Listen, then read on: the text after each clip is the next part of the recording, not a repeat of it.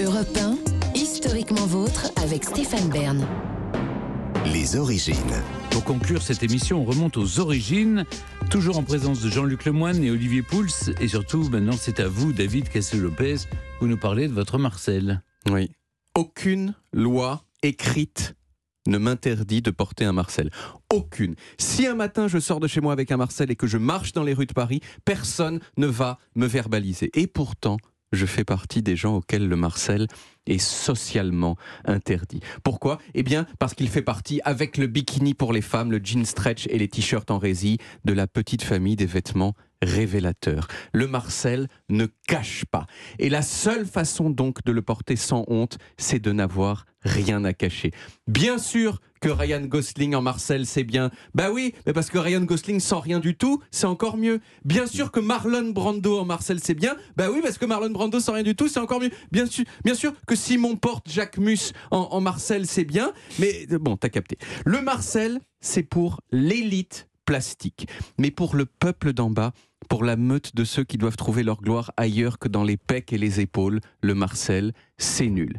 Et pourtant, et pourtant, le Marcel, c'est un vêtement intéressant parce que c'est ce qu'on pourrait appeler un vêtement Géchard. Voyez, le Marcel, ça évoque immédiatement plein de choses très fortes et très différentes. Ça évoque la dignité de l'homme du peuple qui travaille avec ses mains et qui essuie sur son Marcel le cambouis de la machine à outils. voyez La machine. Ça évoque l'indolence de vieilles après-midi d'été où on pêchait le gardon sur les bords de la Marne en écoutant Jean Nohain à la radio. Ça évoque des images de machos méditerranéens qui battent leurs femmes. Ça évoque les rappeurs qui posent leur flot en faisant des gestes à la caméra avec leurs doigts comme ça. Et ça évoque enfin Lara Croft et la forme particulière de l'érotisme féminin qu'elle transporte avec elle.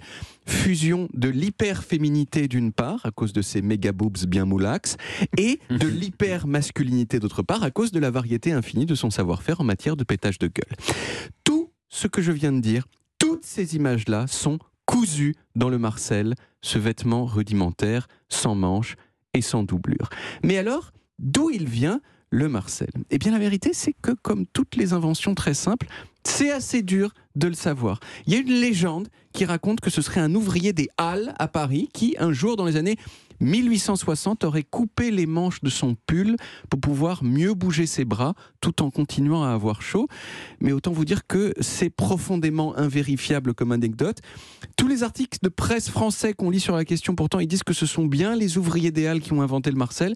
Mais je connais bien les journalistes parce que j'en suis un, et c'est pas du tout impossible que ce soit une erreur recopiée à l'infini d'article en article. La vérité, donc, c'est qu'on ne sait pas. Il y a des athlètes victoriens de la fin du 19e siècle qui en portaient. Les poilus dans les tranchées, ils portaient des Marcel. Il y a des photos de mon grand-père dans les années 20 avec des Marcel. On ne sait pas. Mais il y a quand même une autre question qui est pourquoi ça s'appelle Marcel? Et ça, c'est beaucoup plus identifié comme information.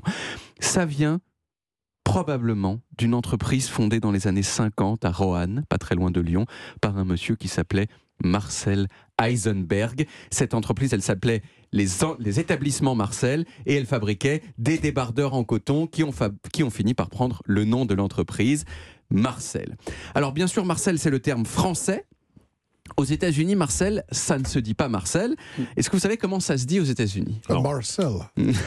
C'est un autre nom. euh. C'est un autre nom qui n'a rien à voir, extrêmement différent. Un Ça se- prénom aussi? Non. Ça se dit a wife beater.